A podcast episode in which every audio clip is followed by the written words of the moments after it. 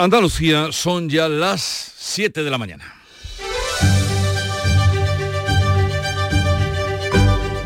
En Canal Sur Radio, La mañana de Andalucía con Jesús Vigorra.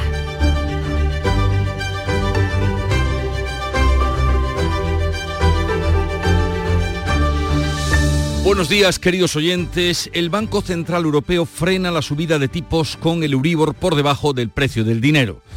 Después de 10 mm, subidas consecutivas, la autoridad monetaria deja el precio del dinero en el 4,5%, el Euribor sigue más barato que el tipo general y a falta de tres sesiones concluirá octubre con una media inferior al 4,2%. La presidenta Christine Lagarde advierte que aún habrá que esperar para las bajadas de tipos. Consideramos que las tasas de interés del BCE están en niveles que, mantenidos durante un periodo suficientemente largo, supondrán un impacto sustancial. Contribuiremos a ese objetivo.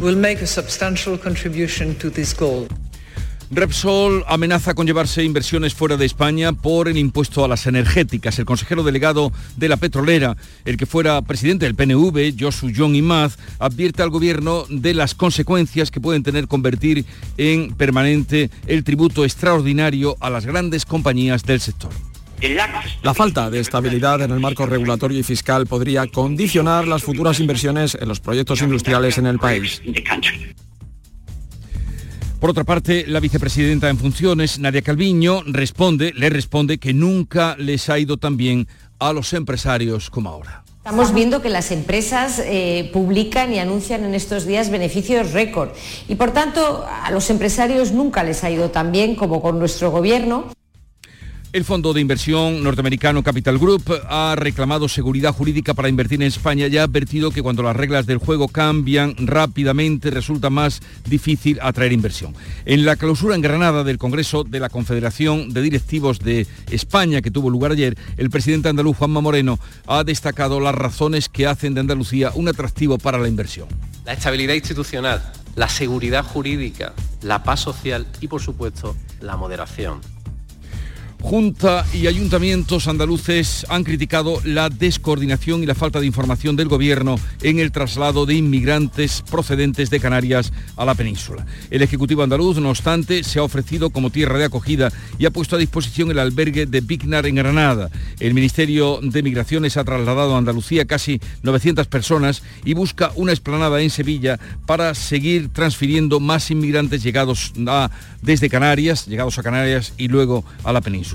José Luis Escribá, ministro de Migraciones, sale al paso de las críticas. Yo creo que lo que ha pasado esta vez es que eh, desafortunadamente eh, se está intentando hacer una utilización xenófoba y política oportunista de este asunto. El Consejo Europeo ha pedido a Israel y a Hamas que permitan los corredores humanitarios, cosa que no han hecho. Estados Unidos también es partidario de una pausa. Pedro Sánchez no ha conseguido que se incluyera el término alto del fuego por el rechazo de Alemania o Países Bajos que defienden el derecho a defenderse de Israel, pero sí la convocatoria de una conferencia internacional de paz. Una conferencia internacional de la paz dentro de seis meses para que toda la comunidad internacional se sienta implicada, se vea implicada y podamos definitivamente encontrar una solución eh, de dos estados a Israel y a Palestina. A todo esto jamás dice que al menos 50 rehenes han muerto por los bombardeos de Israel, mientras los familiares de los secuestrados están pidiendo ayuda internacional para liberarlos. En la política nacional, Esquerra Republicana de Cataluña exige que la amnistía despenalice por completo el procés. Los independentistas advierten de que el diálogo de investidura de Pedro Sánchez está encallado. El presidente de la Generalitat encarga un informe para organizar un referéndum por la independencia y el Comité Federal del PSOE va a debatir mañana el acuerdo con Sumar. Todo esto ocurre en el día, hoy, que se cumplen cinco años de la declaración por parte del Parlamento de Cataluña, con Carles Puigdemont al frente, de la declaración unilateral de independencia. Ocurrió tal día como hoy, hace cinco años. Duró 56 segundos.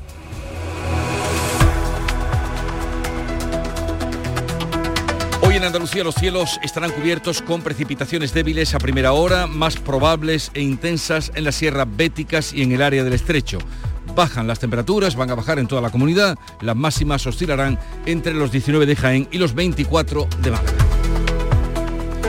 Vamos a conocer cómo viene este viernes en cada una de las provincias andaluzas. Cádiz, Salud, votaron. 18 grados tenemos a esta hora, va bajando el termómetro, 21 de máxima y el cielo sigue nublado. Campo de Gibraltar, Ángeles Carreras.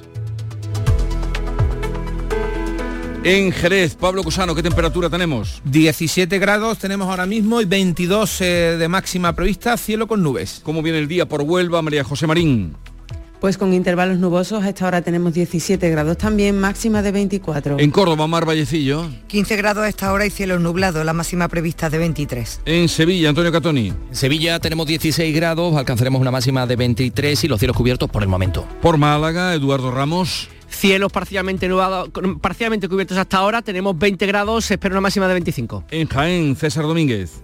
Muy nublado, 16 grados, la máxima de hoy en la capital será de 19. ¿Cómo amanece Granada, Noemí Fernández?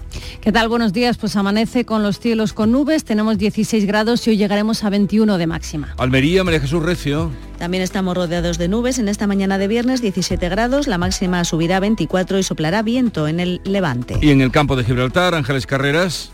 Pues aquí tenemos intervalos nubosos, ha llovido bastante durante la noche, aunque la previsión apunta que ya no volverá a haber más precipitaciones a lo largo de la jornada. Tenemos 19 grados, se espera una máxima de 23.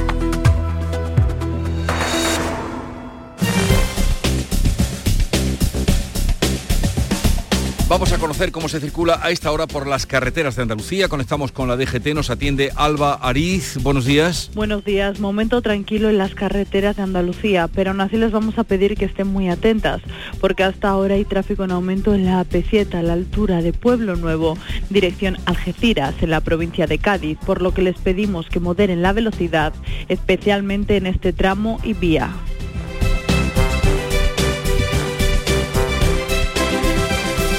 Son las 7, 7 minutos de la mañana. Cuando veas el nuevo Rasca Platinum de la 11, vas a pensar...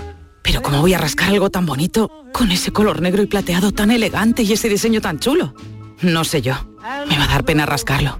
¿Pena? Cuando te enteres de que el nuevo Rasca Platinum tiene tres juegos muy divertidos y un premio de hasta un millón de euros, ya no te va a dar tanta pena. Nuevo Rasca Platinum de la 11. Qué bonito es. Sí, te toca. A todos los que jugáis a la 11, bien jugado. Juega responsablemente y solo si eres mayor de edad. Mmm, los bocadillos de siempre, con un sabor y una textura inconfundibles. Pates la piara, más buenos que el pan. En Canal Sur Radio, la mañana de Andalucía con Jesús Bigorra. Noticias.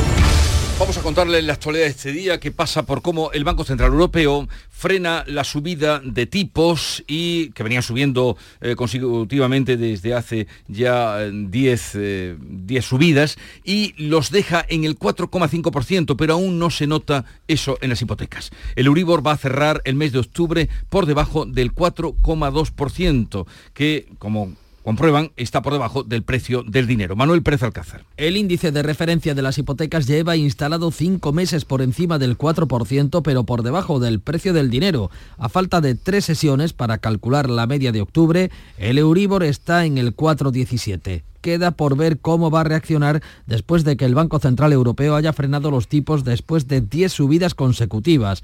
La presidenta de la institución, Christine Lagarde, advierte de que se mantendrán hasta controlar la inflación. Estamos decididos a garantizar que la inflación regrese a nuestro objetivo de medio plazo del 2%. Basándonos en nuestra evaluación actual, consideramos que las tasas de interés del BCE están en niveles que, mantenidos durante un periodo suficientemente largo, supondrán un impacto sustancial. Contribuiremos a ese objetivo. Si el Euribor cierra octubre en el 4,17% actual, el índice se habrá encarecido más de un punto y medio porcentual en los últimos 12 meses, por lo que una hipoteca de 180.000 euros a 25 años y revisión anual se encarecerá alrededor de 180 euros al mes. Repsol amenaza con llevarse proyectos industriales de España por el impuesto a las energéticas que recoge el pacto del gobierno de peso y sumar. Nadia Calviño rechaza de plano esa esa em, sugerencia que hacen desde Resol. Nuria Durán. El consejero delegado de la petrolera, Yosuyo Nimaz, expresidente del PNV, arremete contra el impuesto a esas energéticas que el pacto de PSOE y Sumar pretende hacer a partir de ahora permanente. Repsol amenaza con acudir a la justicia y advierte de otras alternativas. La falta de estabilidad en el marco regulatorio y fiscal podría condicionar las futuras inversiones en los proyectos industriales en el país. Responde desde el Gobierno la vicepresidenta en funciones, Nadia Calviño, dice que a los empresarios nunca les ha ido tan bien como ahora. Estamos viendo que las empresas eh, publican y anuncian en estos días beneficios récord y por tanto a los empresarios nunca les ha ido tan bien como con nuestro gobierno. El fondo de inversión norteamericano Capital Group ha reclamado seguridad jurídica para invertir en España. Ha advertido de que cuando las reglas del juego cambian rápida y arbitrariamente, resulta más difícil atraer inversión. La Confederación de Directivos de España insta en el Congreso que se ha celebrado en Granada a la apertura económica y a hacer esfuerzos para lograr la autonomía energética. Ante los 1.200 directivos más influyentes del país, el presidente de la Junta, Juanma Moreno, ha destacado las posibilidades de inversión de Andalucía. Hoy Andalucía es mucho más que el mejor escenario posible, que lo es. Es también el mejor protagonista. Es el sur pionero y líder. El rey Felipe VI apela a la responsabilidad empresarial en la clausura de este Congreso. De vosotros depende la buena, mejor dicho, la excelente y responsable gestión de los recursos humanos y materiales de una empresa y de esa buena gestión como directivos dependen económica y socialmente muchísimas familias. El informe de la IREF aleja el objetivo de pleno empleo del gobierno y señala que el paro seguirá por encima del 10% en 2028. En la última EPA, Andalucía está en el 18%. La Autoridad Independiente de Responsabilidad Fiscal estima que la tasa de paro seguirá por encima de ese 10% en el año 2028, lejos, por tanto, del 8% que marca el pleno empleo técnico.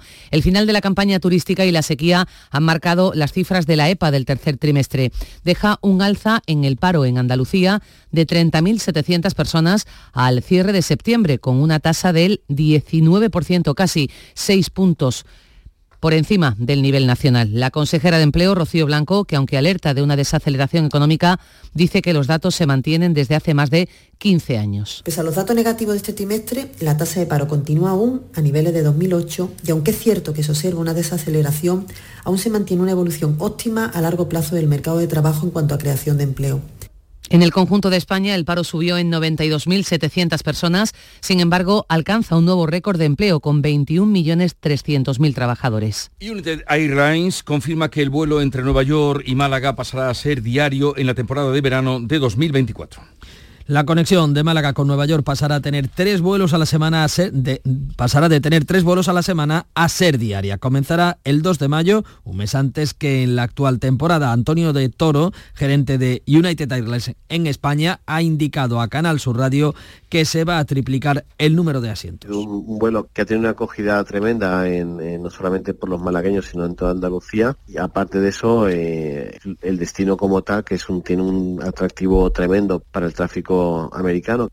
Desde la Junta, el consejero de Turismo, Arturo Bernal, recibe con satisfacción la noticia. Una noticia fantástica que de alguna forma pone en valor todo el trabajo que hemos hecho durante estos años.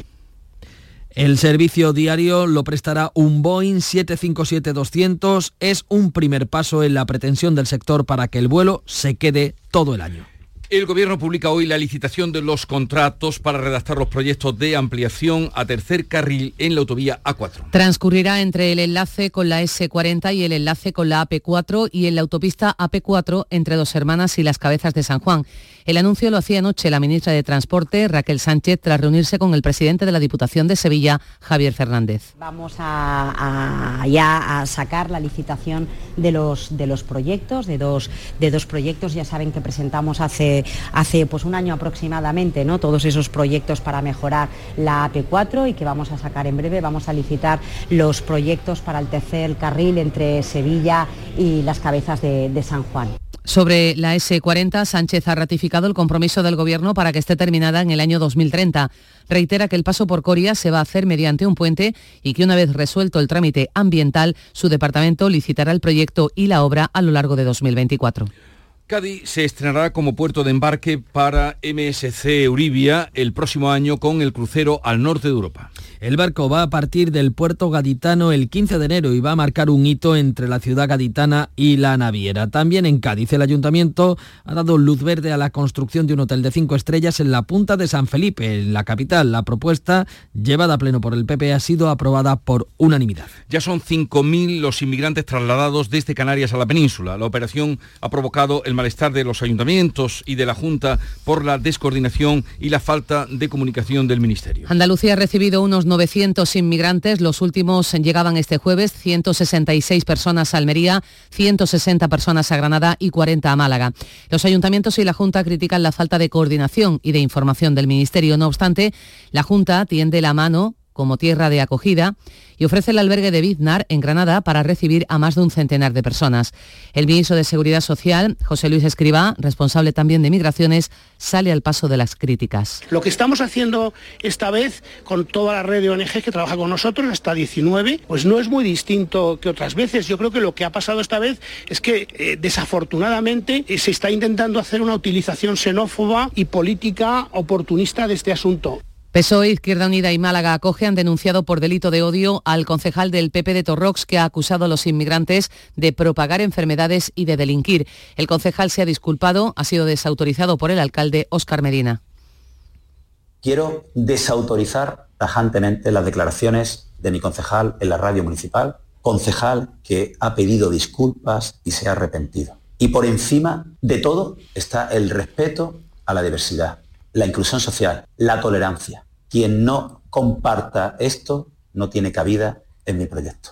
Este mes han llegado a Canarias más de 13.000 inmigrantes. El Consejo Europeo pide a Israel y a Hamas que permitan corredores humanitarios y un alto el fuego para atender a la población de Gaza, pero hasta el momento esos corredores, esos pasos no se han abierto. También Estados Unidos se ha mostrado partidario de valorar una pausa humanitaria. El presidente del gobierno en funciones, Pedro Sánchez, no ha conseguido que se incluya el término, el término alto el fuego en las conclusiones de la cumbre de los 27, una línea roja que no han querido atravesar Alemania o Países Bajos que mantienen el derecho a defenderse de Israel. La cumbre de jefes de Estado y de Gobierno de la Unión Europea sí plantea la convocatoria de una conferencia internacional de paz lo antes posible una conferencia internacional de la paz dentro de seis meses para que toda la comunidad internacional se sienta implicada, se vea implicada y podamos definitivamente encontrar una solución eh, de dos estados a Israel y a Palestina. La embajadora de Israel en España rechaza esa conferencia internacional hasta que jamás dice no libere a los rehenes de su país. Hacer todo, todo para que más de 220 ciudadanos israelíes inocentes de varias edades, de varias condiciones eh, eh, de salud, regresen a sus casas. Un profesor de Gaza que estudió en la Universidad de Almería y gran parte de su familia, 27 personas, han fallecido en un bombardeo. Un grupo de familiares de secuestrados por Hamas han comparecido en la sede de la Comunidad Judía de Madrid para denunciar la situación por la que están pasando y pedir ayuda internacional. El pueblo israelí está unido para conseguir la liberación de los rehenes, pero hay mucha gente que está en contra de lo que está ocurriendo en Gaza. Así lo ha señalado en el mirador de Canal Sur Radio Tal, una médico israelí que trabaja en Tel Aviv y que tiene familiares secuestrados por Hamas. Hay un sentimiento de unidad en el pueblo, con la gente sigue siendo muy crítica con, con el gobierno y aunque sea un gobierno, digamos, de guerra, pero hay una gran parte de la población israelí que está muy en contra de todo lo que pasa en Gaza. En el otro gran asunto del Consejo Europeo, el económico, no ha habido acuerdo para los presupuestos de los próximos cuatro años, por lo que la ayuda a Ucrania sigue bloqueada. Esquerra Republicana de Cataluña advierte de que el diálogo para la negociación de cara a la investidura de Pedro Sánchez está encallado. Por otra parte, el Comité Federal del PSOE debe dar mañana el visto bueno al acuerdo que ya se presentó como cosa hecha, consumar. El presidente catalán ha trasladado al ministro de Presidencia señales de alarma en las negociaciones y apunta a la ministra de Hacienda. Esquerra avisa de que no quiere una negociación de última hora, pero Aragonés ha encargado un informe para organizar un referéndum de independencia. Desde el PP, Alberto Núñez Feijóo ha mostrado su preocupación en Bruselas por la amnistía y rechaza la posición del Círculo de Empresarios de Cataluña a favor de la medida de gracia. Yo no he aceptado las condiciones del señor Puigdemont y no voy a ser presidente del gobierno con los votos del señor Puigdemont. El señor Sánchez está buscando ser presidente del gobierno con los votos del señor Puigdemont. En consecuencia, no se dan las circunstancias que el Círculo de Economía impulsa. Porque no estamos hablando de reconciliación, sino de transacción política, y no estamos hablando de acuerdos de Estado, sino que estamos hablando de un acuerdo contra el Estado. Pedro Sánchez ha citado mañana al Comité Federal que debe convocar la consulta a la militancia sobre el acuerdo de gobierno con Sumar. Se espera la crítica a la amnistía de varones como el manchego Emiliano García Paje. El histórico líder socialista Alfonso Guerra ha ironizado sobre la negociación para una posible amnistía y el silencio del PSOE. En estos micrófonos ha recordado que hasta las elecciones los socialistas rechazaban la medida. Alguna presión han debido recibir los que están en esta idea, porque no hablan de ello. Algo hay que no les deja muy satisfechos. En el gobierno las únicas expresiones que yo conozco son contrarias. Claro que antes del 23 de julio, ¿verdad?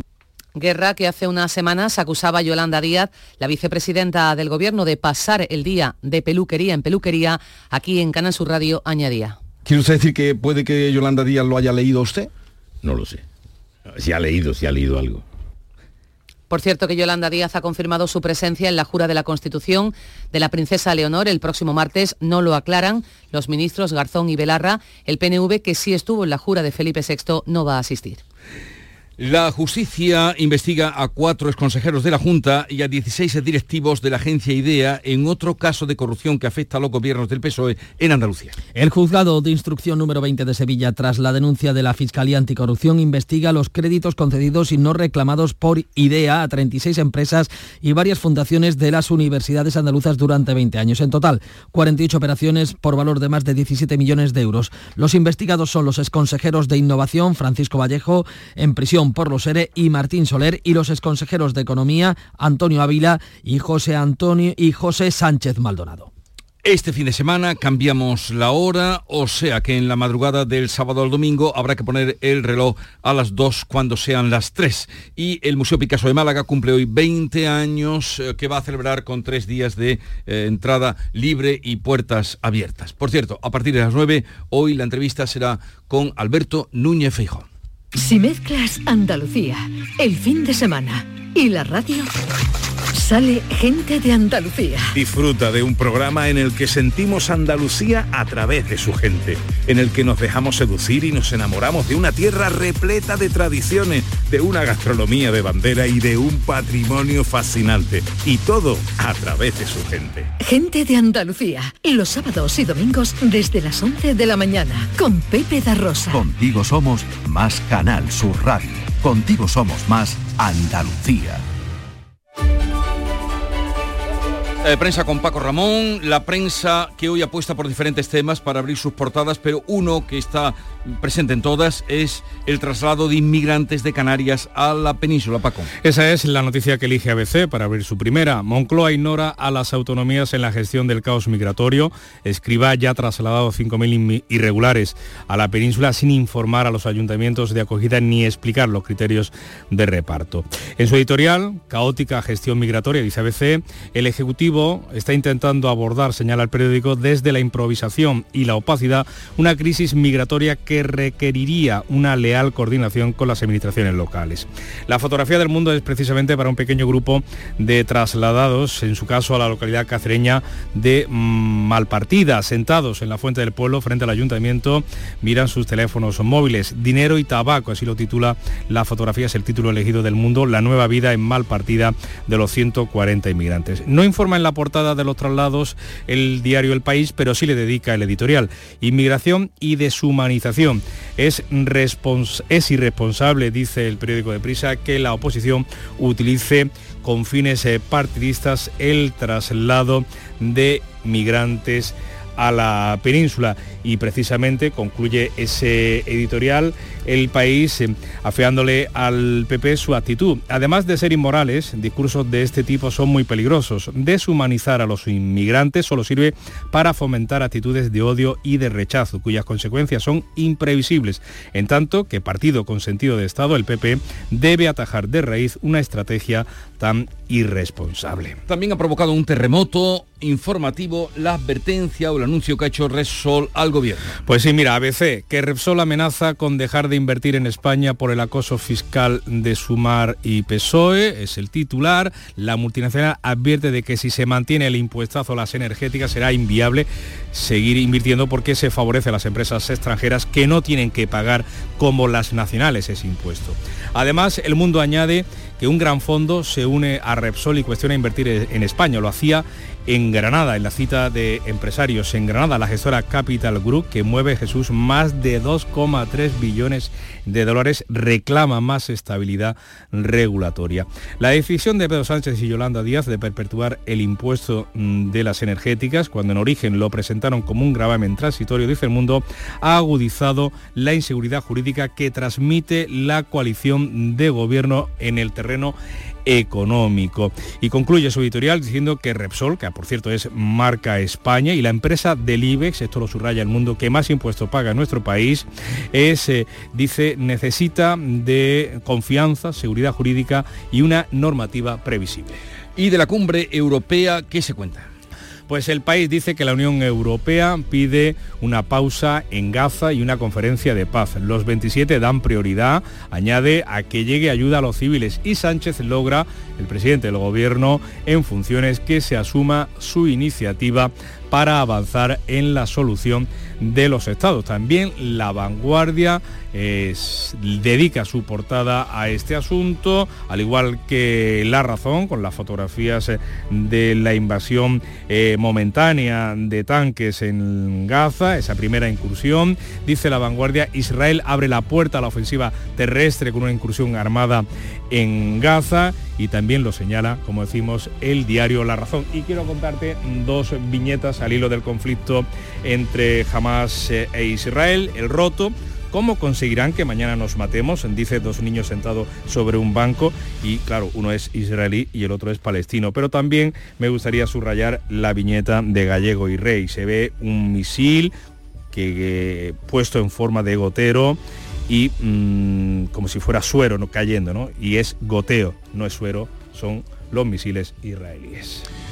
Pues llegamos así a las 7.27 minutos. ¿Hay algo más que, contar? Pues mira, de la, investidura, por ejemplo. Brevemente, dos cosas. Que eh, se endurece eh, la negociación, al menos eh, Esquerra mm, dice que está presionando al PSOE con sus condiciones para la amnistía. Pide, de hecho, que quede borrado cualquier atisbo de que eso fue un delito, de que el 1O fue un delito y en La Razón eh, se avanza ya el Congreso, el Comité Federal del PSOE de mañana sábado dice que Paje defenderá su rechazo a la amnistía ante Sánchez en ese Comité Federal de los Socialistas. La agenda del cónclave deja fuera la iniciativa, aunque los críticos subraya el diario de Planeta ante la cesión responde a que a un órgano político se viene a hablar de política.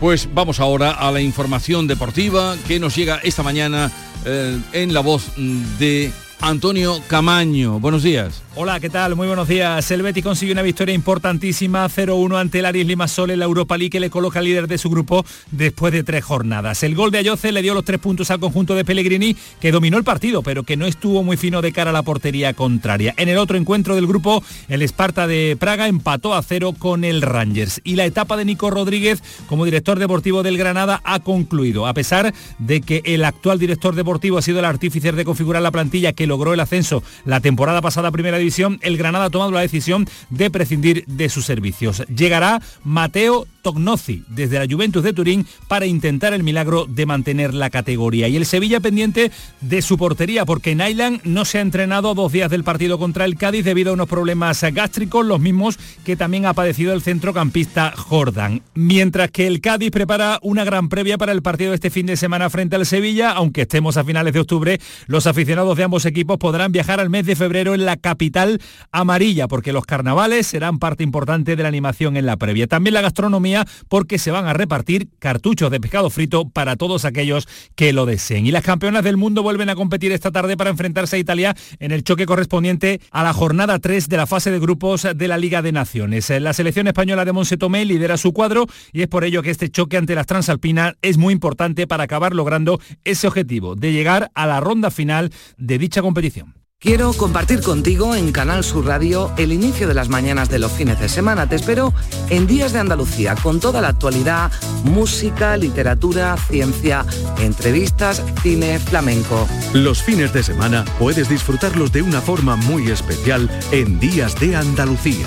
Desde las 8 de la mañana en Canal Sur Radio con Carmen Rodríguez Garzón. Contigo somos más Canal Sur Radio. Contigo somos más Andalucía.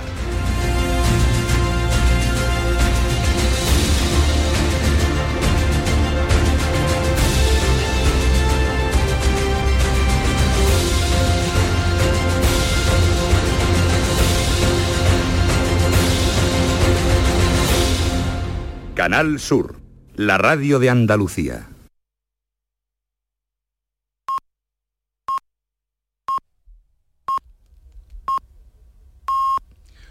Andalucía son las siete y media de la mañana. En Canal Sur Radio, La mañana de Andalucía con Jesús Vigorra.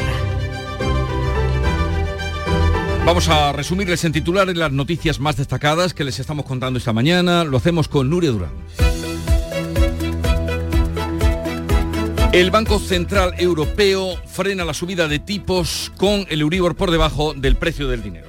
Después de 10 subidas consecutivas, la autoridad monetaria deja el precio del dinero en el 4,5%. La institución de momento evita señalar si en breve habrá o no bajada de tipos. Repsol amenaza con llevarse inversiones a otro lugar por el impuesto a las energéticas. La petrolera advierte al gobierno de las consecuencias que puede tener convertir en permanente la tasa extraordinaria a las grandes compañías del sector. Calviño responde que a los empresarios nunca les ha ido tan bien como ahora. Protestas por el reparto de inmigrantes en la península. La Junta y los ayuntamientos andaluces afectados están molestos por la falta de información del Ejecutivo Central y la descoordinación. El Ministerio de Migraciones ha trasladado a Andalucía al menos a 800 personas. Busca una esplanada en Sevilla para seguir transfiriendo más migrantes llegados a Canarias. La Unión Europea pide a Israel y a Hamas que permitan los corredores humanitarios. Estados Unidos también es partidario de una pausa humanitaria. Hamas dice que al menos 50 rehenes han muerto por los bombardeos de Israel, mientras las eh, familias de los secuestrados piden ayuda internacional para liberarlos. Esquerra Republicana de Cataluña exige que la amnistía despenalice por completo el proceso. Los independentistas advierten de que el diálogo de investidura de Pedro Sánchez está encallado. El presidente de la Generalitat encarga un informe para organizar un referéndum por la independencia. El Comité Federal del PSOE mañana debatirá el acuerdo con Sumar. Y en cuanto al tiempo para hoy. Hoy en Andalucía los cielos estarán cubiertos con precipitaciones débiles a primera hora, más probables e intensas en las sierras béticas y el área del estrecho. Bajan las temperaturas en toda la comunidad. Las máximas oscilan entre los 19 grados de Jaén y los 24 de Málaga. Vamos en un momento, son las 7.32 minutos de la mañana, a mm, retomar las claves económicas del día con Paco Vocero. Te ayudamos a darle la vuelta a tus ahorros. Descubre lo que puedes conseguir con la cuenta 360 de Cajamar. Y no le des más vueltas. Consulta la información de requisitos y vinculaciones de la cuenta 360 en tu oficina más cercana o en gcc.es barra cuenta 360. Cajamar. Distintos desde siempre. ¡Más leña! ¡Más leña! ¡Más leña! Si leña, prueba las nuevas pipas leñeras de Pipas Reyes. Las mejores pipas de Reyes, pero más leñeras. Nuevas pipas leñeras de Reyes. Descúbrelas ya en tu punto de venta habitual. Las claves económicas con Paco Bocero. Paco, buenos días. Buenos días, Jesús. Cuánta leña, ¿eh? Cuánta leña. Llegamos a viernes para cerrar una semana llena de noticias y de claves importantes. Vamos a comenzar lo primero por la actualidad económica. Pues mira, así es porque los tres medios de referencia económicos en este país traen hoy titulares e informaciones bastante eh, contrapuestas o bastante diversas. Mira, comenzamos por Expansión, que titula España de portada de salida, España impulsa a la Unión Europea un alivio fiscal a los dividendos y se está refiriendo a cómo la presidencia española de la UE está trabajando en cuestiones dirigidas a luchar contra las empresas fantasma y el cobro de IVA a plataformas digitales como Airbnb. En el economista se refieren a que trabajo financia con prestación por paro 400.000 prejubilaciones, destacando que los desempleados seniors suponen el 57% del paro registrado y acaparan el 62% de las prestaciones. Y finalmente cinco días abre con la dura em, declaración entre unos y otros en cuanto a la política económica que se pretende llevar a cabo desde el punto de vista empresarial y desde el punto de vista sindical. Vamos y nos ahora- vamos con las claves. Vamos ahora con las claves. Venga, la primera. Exactamente. Pues mira, la primera y más importante de hoy es el dato de crecimiento de la economía, del PIB en el tercer trimestre. Es un dato preliminar con todo lo que ello comporta, pero no por eso menos importante, en especial porque vamos a ver cómo encajan los indicadores que hemos ido conociendo respecto a la actividad entre julio y septiembre, los adelantados y los definitivos con este dato de crecimiento. Y es que, por ejemplo, vimos ayer con la EPA que el mercado laboral evolucionó en el periodo con cierta solvencia a pesar del aumento de la población activa que elevó ligeramente la tasa de paro y en nuestro caso la estacionalidad que es más elevada y sin olvidarnos de la sequía, lo que nos afectó ligeramente. No obstante, vamos a ver esta lectura preliminar. Recordemos que en el anterior trimestre el crecimiento fue de cinco décimas, mejor que el promedio europeo. Muy bien, ¿y qué más tenemos? Pues mira, indudablemente la lectura sobre la evolución de los tipos de interés. La clave es que no se cerró la puerta a una futura subida en caso de necesidad, pero haciendo mucho hincapié en que estaremos en este nivel del 4,5% un buen tiempo. Ahora, la segunda clave está en saber cuánto tiempo es ese buen tiempo. Pues mira, una mirada por los mercados eh, es que ven y se inclinan por cerrar la puerta de la subida, pese a todo, es decir, que estaríamos ya en el techo, y considerar que salvo un agravamiento de la situación internacional, ese tiempo del que habla Lagarde podría ser o estar en torno a nueve meses para comenzar una bajada de tipo de interés. Mm, o sea, nueve meses para que empezaran a bajar los tipos de interés. En principio, y si no hay un agravamiento de la situación internacional. Y eso quiere decir que el Uribor pues seguiría como está. Bueno, el, Euri- el Euribor seguirá evolucionando como está de momento. Te voy a decir una cosa.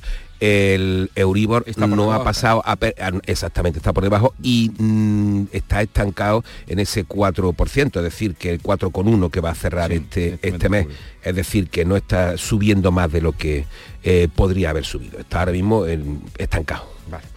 Eh, pues veremos cómo acabamos y qué más tenemos. Pues mira, en el ámbito internacional tendremos ventas minoristas en Alemania y el indicador de gasto de consumo personal en Estados Unidos, que volvió a dar otra vez otra alegría a su parroquia con una economía, con una subida de la economía excepcional en este último trimestre en 1,2. Y este indicador es importante para medir la evolución de la inflación. Y ya que hablamos de consumo, la mitad de las empresas de gran consumo esperan una buena Navidad, que va a estar marcada además por las promociones. Se muestran moderadamente optimistas a pesar de la inflación y recuerdan, con datos de la agencia tributaria, que a los márgenes del comercio minorista han caído más de un 8% desde el primer trimestre de 2021. Y ahora vamos a ponerle un poco de música, clave musical de la semana, la canción que hoy es más rockera, me parece, ¿eh? que de costumbre. Dale. Mira,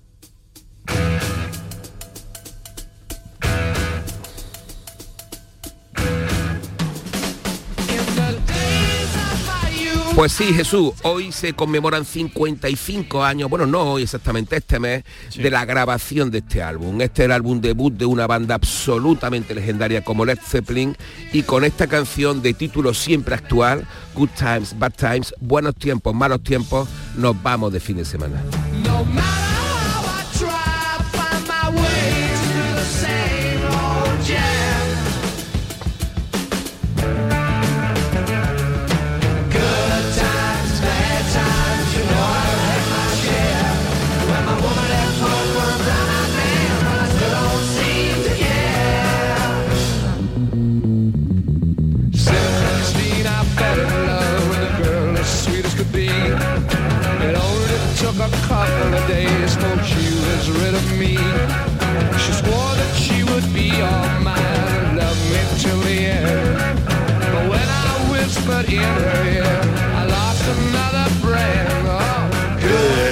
Zeppelin, legendario, buenos tiempos, malos tiempos. Lo que les deseamos es que tengan un buen fin de semana mm, para todos ustedes y Paco, especialmente para ti. Adiós. Muy bien, que sean nuestros buenos tiempos. Adiós.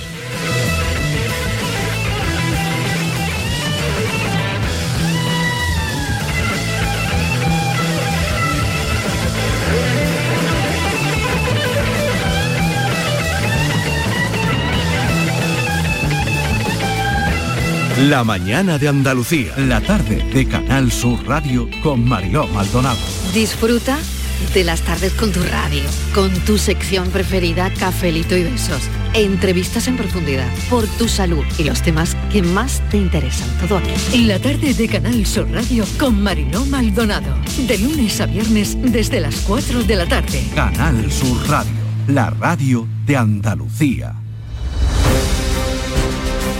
Otras noticias, susto tremendo el que se han llevado en Arcos tras desprenderse parte de la pared de la Peña Vieja, el acantilado sobre el que está ubicado el pueblo. Hoy se analizarán posibles daños en las viviendas más cercanas. ¿Qué es lo que ha pasado, Pablo Cosano? Lo primero que hay que decir, Jesús, es que no hay heridos. Es una zona de 20 metros de ancho esta pared, de más de 100 metros de altura, que cayó ayer a media tarde, provocando una enorme polvareda en el entorno de la calle Cardenal Espínola. Técnicos municipales han revisado ya las viviendas colindantes al derrumbe de toneladas de arenas rocas y en una primera inspección parece que no hay desperfectos de importancia en las casas que están al borde del acantilado. A partir de hoy se van a llevar a cabo exámenes más exhaustivos en la zona. Hay que recordar que la Peña es una formación geológica erosionada por el Guadalete que va por abajo, mide un kilómetro de ancho y 120 metros de altura y está asentado allí la ciudad antigua. Está declarado Monumento Nacional de Andalucía y es una de las estampas más peculiares de los pueblos blancos de la provincia.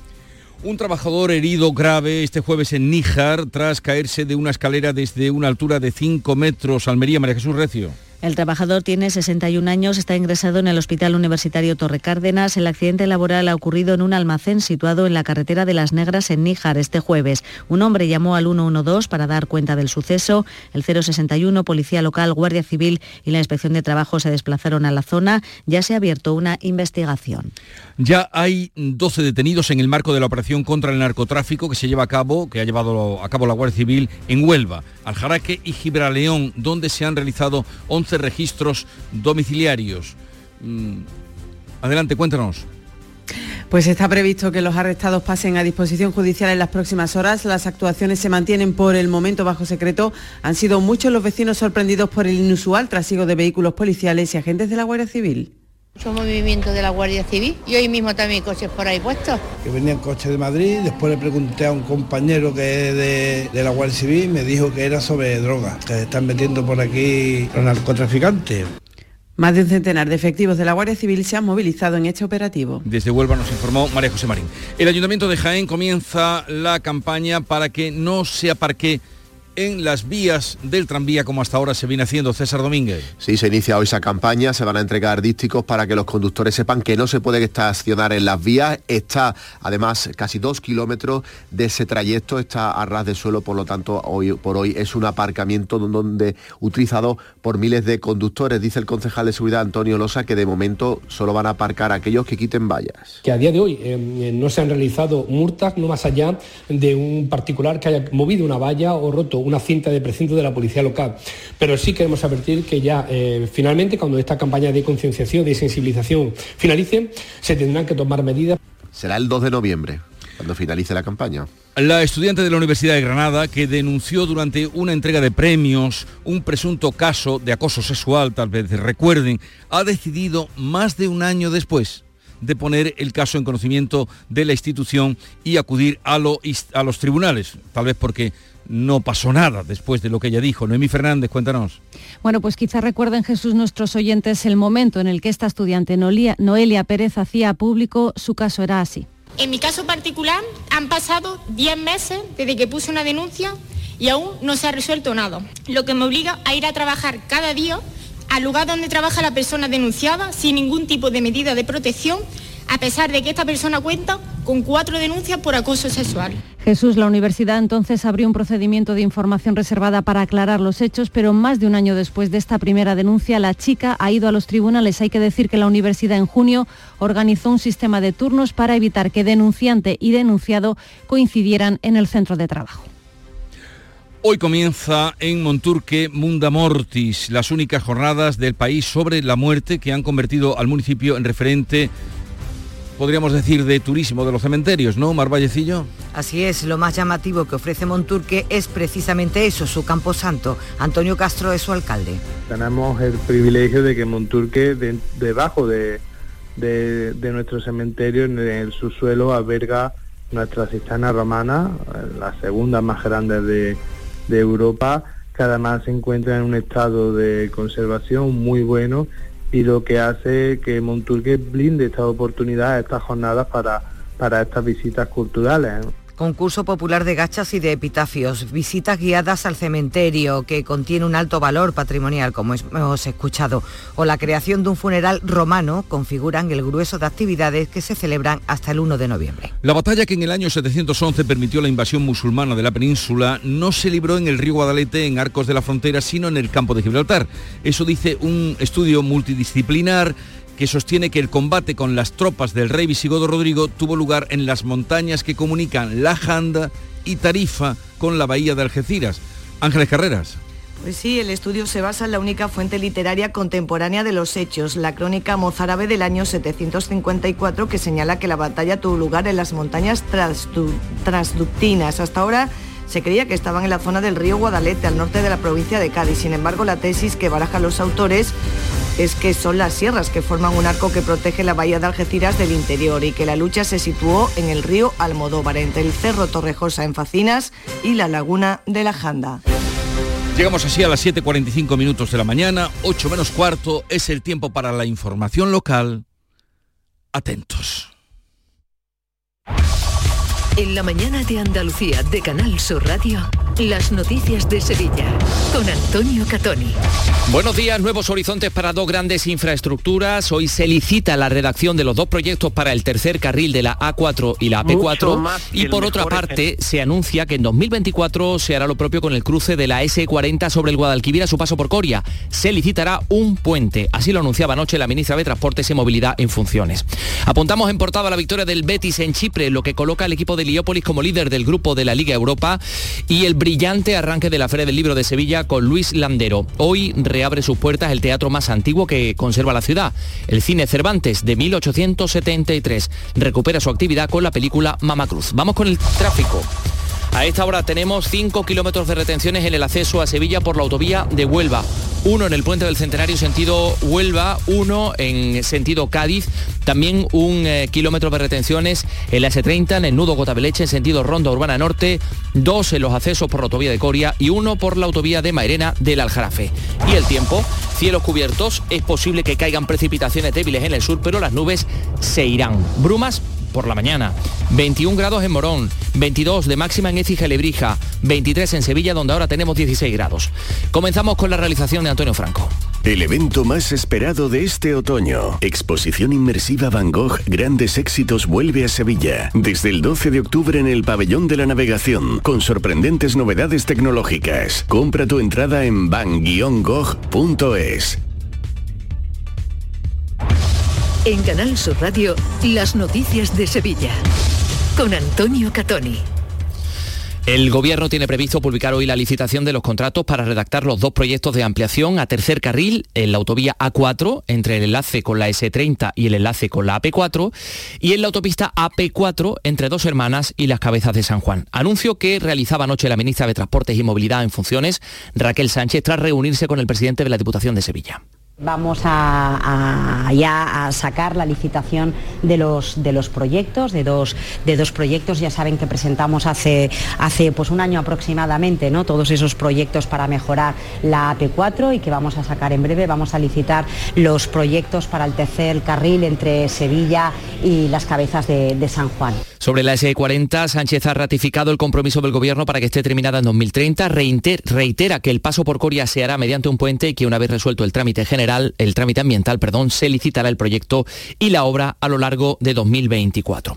Otro ministerio, el de Migraciones, busca una esplanada en Sevilla para instalar un campamento temporal que pueda acoger a inmigrantes llegados de Canarias, y lo decía el ministro José Luis Escriba. Yo creo que en este momento estamos visitando emplazamientos con el Ministerio de Defensa también por razones contingentes. Bueno, tenemos que estar preparados. En Sevilla también hay eh, un emplazamiento donde se puede instalar, y aquí ya no serían tanto naves o edificios, sino esplanadas donde se puedan instalar eh, un campamento temporal. Y estamos viendo otras opciones en este momento. Por cierto, hoy se presenta en Sevilla el catálogo de información crítica sobre migraciones, la guía y recursos comunicativos para prevenir la desinformación y los discursos de odio. Será esta misma tarde. 7 y 48 minutos. Desde este fin de semana se intensifica la vigilancia también los controles en los locales que organicen fiestas de Halloween. Va a haber un dispositivo especial con más de 200 agentes en la calle entre policía local y nacional y va a estar eh, la próxima noche de Halloween pues en las calles para evitar incidentes. Así detallaba el dispositivo el alcalde de la capital, José Luis Sanz. Turno de la noche de la Policía Nacional más 100 números más de la Policía Nacional, turno de noche de la Policía Local más 100 números más de la Policía Local de Sevilla. Y es verdad que la noche de Halloween, porque va uno disfrazado, pues se presta a que haya determinados incidentes como pasó el año pasado. ¿eh? Y se trata de que de cuidar al extremo de que no vuelvan a pasar esos incidentes. Así se decidía en la Junta de Seguridad Local, donde también conocíamos que el ayuntamiento va a endurecer las multas por pintadas en espacios públicos. Cuando se hagan esos grafitis en bienes de interés cultural, las sanciones pues serán a partir de 3.000 euros. Lo anunciaba el alcalde después de que ayer apareciera una pintada de apoyo al pueblo palestino en el muro de la calle Betis que operarios del IPASAN eliminaban poco después. En tribunales, en la audiencia provincial ha quedado visto para veredicto el juicio por el asesinato de la joven Rocío Caiz en Estepa en julio de 2021. Y la médico investigada en Écija por la muerte de una niña de tres años tras ser operada de vegetaciones ha defendido su actuación ante el juez. Ha negado el supuesto delito de homicidio por imprudencia grave derivada de negligencia profesional que le atribuyen los padres de la niña fallecida. Hoy se espera que pase a disposición judicial el maltratador al que buscaba la policía después de que se quitara las pulseras de control que llevaba. Dio a entender a sus contactos que estaba en el sur de Francia, pero los agentes lo encontraron en un local. Tenía varias órdenes de búsqueda como nos cuenta el portavoz policial Juan Manuel Torres. Las labores complicadas de investigación iban encaminadas en todo momento a localizarle, puesto que está considerado un agresor persistente y pluririctimizador, que además ha sido denunciado en varias ocasiones por hasta ocho víctimas distintas, poniendo fin con esta detención a una de las fugas más mediáticas de los últimos tiempos, sobre el que pesan además dos quebrantamientos de medidas judiciales, tres reclamaciones judiciales y una reclamación policial. Pues vamos también con eh, la información deportiva, con la victoria del Betis en Chipre. Antonio Camaño, buenos días. Hola, ¿qué tal? Muy buenos días. El Betis Betis consigue una victoria importantísima 1-0 ante el Aris Limassol en la Europa League que le coloca líder de su grupo después de tres partidos. El gol de Ayoce le dio los tres puntos al conjunto de Pellegrini que dominó el encuentro pero que no estuvo muy fino de cara a la portería contraria. En el otro encuentro del mismo grupo, el Esparta de Praga empató a cero con el Rangers y el Sevilla pendiente de la portería porque Nyland no se entrenó a dos días del partido contra el Cádiz debido a unos problemas gastrointestinales, los mismos que también ha padecido el centrocampista Jordán a falta de menos de 48 horas son serias dudas para el partido ante el Cádiz. ¿Conoces esa increíble sensación de estrenar algo? Es el poder de lo nuevo. Sevilla Fashion Outlet está de estreno. El 1 de noviembre tu nuevo destino de compras está en Sevilla Fashion Outlet. Este próximo martes os esperamos en el Auditorio Nissan Cartuja de Sevilla para disfrutar del show del Comandante Lara, en vivo y en directo. Y recuerda, con el cambio de hora, comenzamos a las 6 de la tarde. Martes a las 6 de la tarde. Y gracias a este maravilloso público, el show del Comandante Lara. Vive una tarde espléndida de alegría, humor e ingenio con el show del Comandante Lara, con la colaboración del Auditorio Nissan Cartuja. Descubre Ato Verde Soul, tu hogar en Las Pajanosas, Sevilla, con vistas a campo de golf, entorno natural, con chalets de 3 y 4 dormitorios y zonas comunes con piscina y club social. Ato Verde Soul. Para más información, llama al 672 67 6825 o entra en realia.es. Visítanos en Club de Golf Ato Verde. En Canal Sur Radio, las noticias de Sevilla con Antonio Catoni. La Junta ha invertido 4 millones y medio de euros en, en, nuevos espacios públicos y viviendas en el Polígono Sur. La consejera de Fomento, Rocío Díaz, ha entregado al Ayuntamiento la parcela del Vacío Central, convertido ahora en un parque, después de que finalizaran las obras de urbanización y también ha finalizado la rehabilitación integral de 16 viviendas y hoy podemos disfrutar ya de un espacio como este que se ha urbanizado, también un bloque de 16 viviendas con locales comerciales en, sus bajos y una actuación también de electrificación importante y necesaria para dar servicio a viviendas de Polígono Sur. Han comenzado, por otra parte, las obras del comedor escolar del Colegio Valdés Leal en la carretera de Carmona, presupuesto 386.000 euros y está previsto que finalicen a principios del año que viene. Más cosas, el emblemático Cine Cervantes reabre hoy sus puertas tras su cierre por la pandemia. El edificio, que está protegido como bien de interés cultural, que data de 1873, recupera su actividad con la proyección de la película Mama Cruz, dirigida por Patricia Ortega. El Cervantes va a acoger además proyecciones del Festival de Cine Europeo de Sevilla, que se celebrará entre el 19, eh, a partir del, 10, del 13 de noviembre, perdón. Con una charla coloquio entre Luis Landero, actual Premio Nacional de las Letras, y Jesús Vigorra, se inauguraba anoche la edición de la Feria del Libro de Sevilla. El lema, el hechizo de la lectura, y la charla inaugural dejaba momentos como este. ¿Qué es la imaginación? ¿Es, se cultiva? ¿Es un don? ¿O es saber ver lo que tenemos delante de nuestros ojos?